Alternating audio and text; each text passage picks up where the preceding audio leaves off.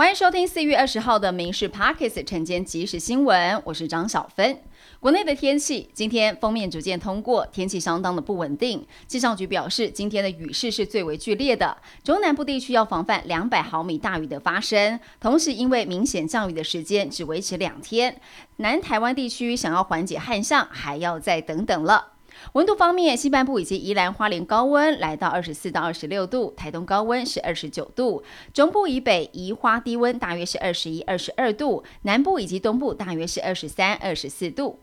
美股最新的表现，美国公债直利率攀升，加上英国通膨数据居高不下，加剧了市场认为央行将会继续升息的一个预期。同时，投资人正消化最新的企业财报。美股主要指数今天几乎是以平盘作收，道琼下跌了七十九点，收在三万三千八百九十七点；标普是下挫了百分之零点零一，纳斯达克小涨了零点零三，费城半导体指数下挫了百分之一点零二。今年亚太经济合作会议由美国来主办，二十一位联邦众议员最近就联名致函美国国务卿布林肯，指出对于台湾区域的重要经济、文化以及科技的贡献，美方应该邀请总统蔡英文出席十一月的领袖会议。总统蔡英文三月底出访期间过境美国时，遭到中国侨民抗议骚扰，其中一名带头抗议的男子竟然是中国海外秘密警察。美国警方在纽约逮捕了两名华人，涉嫌在曼哈顿唐人街建立了秘密警察局。而现在卢姓男子的身份曝光，就是曾经现身总统下榻饭店号召民众抗议的纽约中侨卢建旺，也悄悄印证了中国海外警察无孔不入。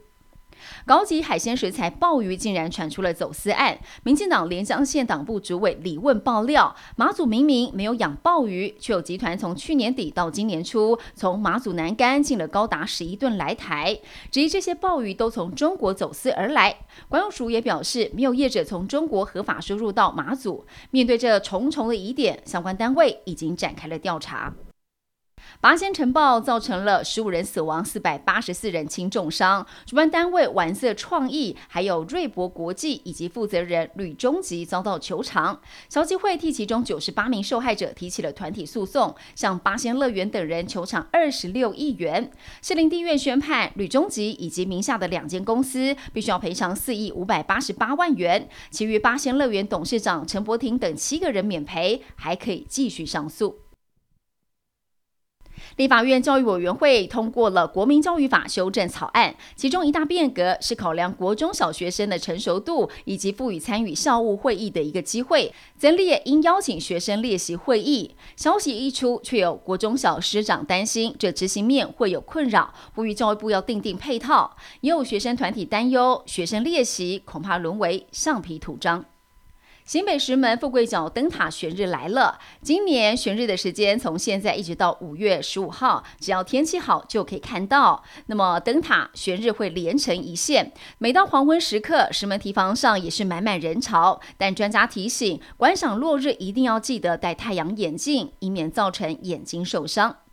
不少人在爬高山、潜水、搭电梯、飞机起降时，耳朵会有闷胀、疼痛的感觉。医师表示，这个时候你打哈欠或吞口水，或许可以舒缓闷胀不适的症状。当耳朵内外压力无法平衡，耳膜就容易受伤或破损，严重时还会听力下降。所以要留意耳咽管功能是不是发生了障碍。一旦病情严重，耳朵会疼痛、有耳鸣或听到杂音的话，就要尽速就医了。联合国最新的报告，印度今年中旬总人口将比中国多出了两百九十万，成为了全球人口最多的国家。到了二零五零年，预计全球人口成长将有一半是来自印度跟埃及等八个国家。而另一方面，全球有三分之二的人口将生活在低生育率的地区，例如欧美跟日本等等。以上新闻由民事新闻部制作，感谢您收听。更多新闻内容锁定下午五点半《民事 Pockets 晚间即时新闻》。